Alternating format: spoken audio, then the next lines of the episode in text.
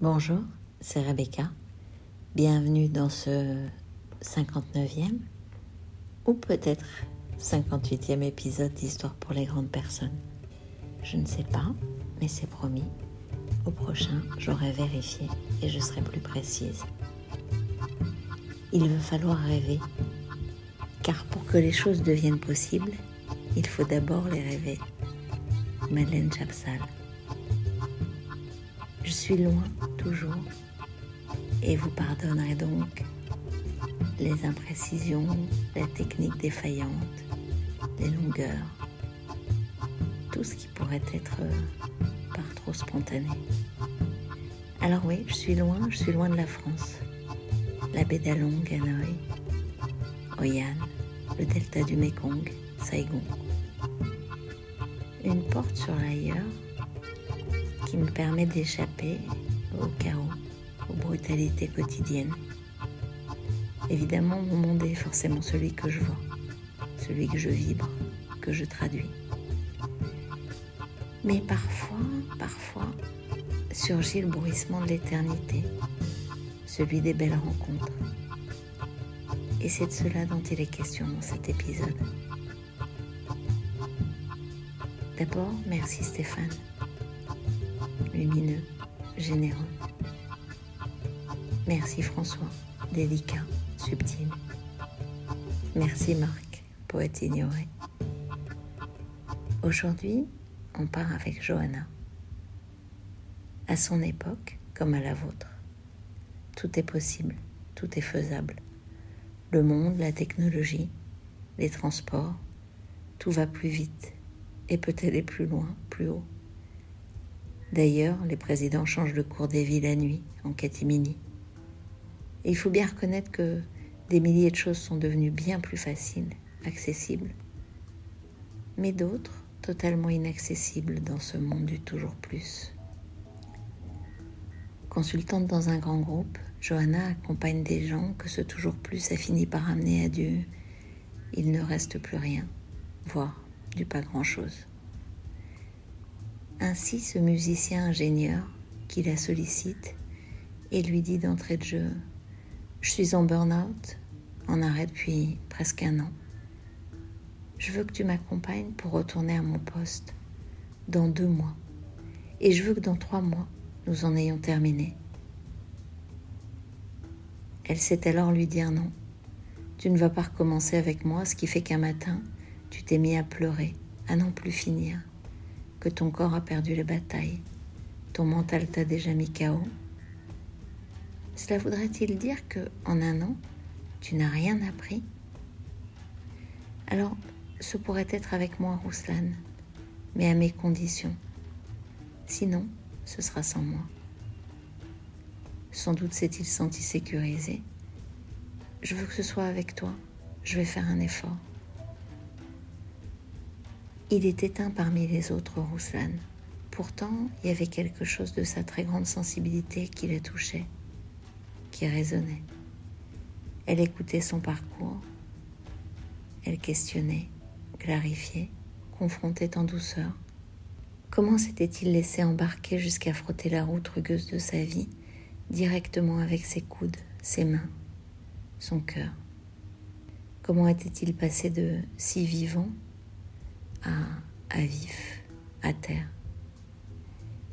Ils étaient nombreux, ces hommes, ces femmes, ces jeunes et vieux à s'égarer, pour finir par revenir à leur essentiel, exsangue, chaos. Johanna a fait ces derniers mois personnellement l'expérience de la violence, de l'indifférence, du cynisme du monde du travail. Il peut y avoir tant de désaffection, de sécheresse, de noirceur. Mais parfois, parfois comme ce matin, un train de nuit de Katba à Hue, ancienne cité impériale du Vietnam, lit blanc de bois, couleur bleue de nuit, porte ouverte sur un matin naissant, elle retient son souffle pour découvrir l'homme qui dort, accueillir la femme qui sourit en elle et l'eau qui frémit. Une cabine couchette de quatre, sommaire mais propre, un voyage de près de 14 heures, trois compagnons de train, dont la seule langue est celle d'Ochimine. Parfois, comme cette nuit, comme ce matin à 6 heures, se vit une forme de pureté, de l'instant zéro. C'est ainsi. Un vieil homme est entré en chemin. Elle a usurpé sa place, sa couchette en bas, parce qu'elle a peur en haut de tomber, d'avoir la nausée, d'étouffer. L'autre co-voyageur cède sa place au vieil homme pour laisser l'étrangère solo demeurer en bas. Au petit matin, tout le monde est parti. Le vieil homme demeure, ils s'assiedent tous deux face à face. Il lui sourit et elle en retour. Il lui dit son âge avec ses doigts, comme un petit garçon. 89 ans. À son tour, elle donne son âge, quelques dizaines de mois, et une âme de petite fille devant la simplicité des silences, des sourires et des regards. Il ouvre son sac à dos, en sort des œufs durs. Il en prend un et le lui tend. Elle fait non de la tête, mais il insiste. Il lui met l'œuf dans la main, se saisit d'un, lui pose des gâteaux au poisson devant elle. Elle accepte. Le partage d'un repas est et demeure un lien universel de convivialité, d'humanité. Au passage du café en chariot, elle bataille un peu pour offrir le sien à son généreux donateur. Il accepte, sourit, et après ce frugal repas sort sa boîte à cure-dents. Il lui entend un, elle refuse, il s'incline, puis propose sa bouteille d'eau. Et là, un flot de larmes, la vallée des larmes, de joie, de tristesse, de regrets, d'illusions perdues, d'espoirs enterrés, mais aussi d'espoirs renouvelés. Il est donc encore des lieux, des moments à chérir dans la rencontre du différent et du semblable. L'altérité, seul commun au lien qui unit aussi. À ce moment précis, les visages, les voix, les sanglots du champ de bataille de ceux que les organisations maltraitent apparaissent et délivrent leur message. Bâtis le monde qui te ressemble, celui de tes désirs, de tes rêves.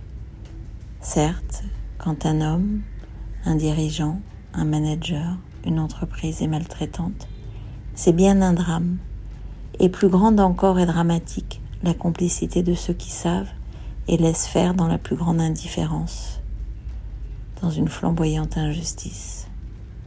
Tant de temps, tant d'énergie à se tourner le dos, mais à cela, Johanna saisit désormais qu'elle ne peut rien, si ce n'est nourrir ses propres besoins, protéger sa fragilité et participer de ce qui est pur et soutenant pour elle, pour ce qu'elle choisit. Ceux-là seulement sont à célébrer, et chaque lever du jour délivre ses promesses, chaque nuit efface ses offenses, zoomer, dézoomer, pour capter les fragments de ce qui est vivant, vibrant, qui pourrait se révéler amour de soi ou amour des autres. Alors oui, j'ai osé, j'ai osé sans prétention, sans ambition, sans autre idée que de vous dire ce que pourrait être un conte pour moi. Comment, quand dans un moment comme celui-là, il y a du réenchantement, il y a de nouveau l'idée que les choses peuvent être euh, magique, généreuse, nourrie par un lien qui est certes devenu de plus en plus ténu, et qui ici et là s'invite et dit qu'il y a encore de jolies choses à vivre. Je vous remercie d'avoir écouté cet épisode. Vous savez que vous pouvez redécouvrir chacun des contes d'histoire pour les grandes personnes. Toutes les histoires sont indépendantes. Vous savez que vous pouvez, et je vous y invite, vous abonner sur Spotify, sur Deezer, sur Google, sur Apple Podcast. On se retrouve dans 15 jours. Je vous remercie. À bientôt.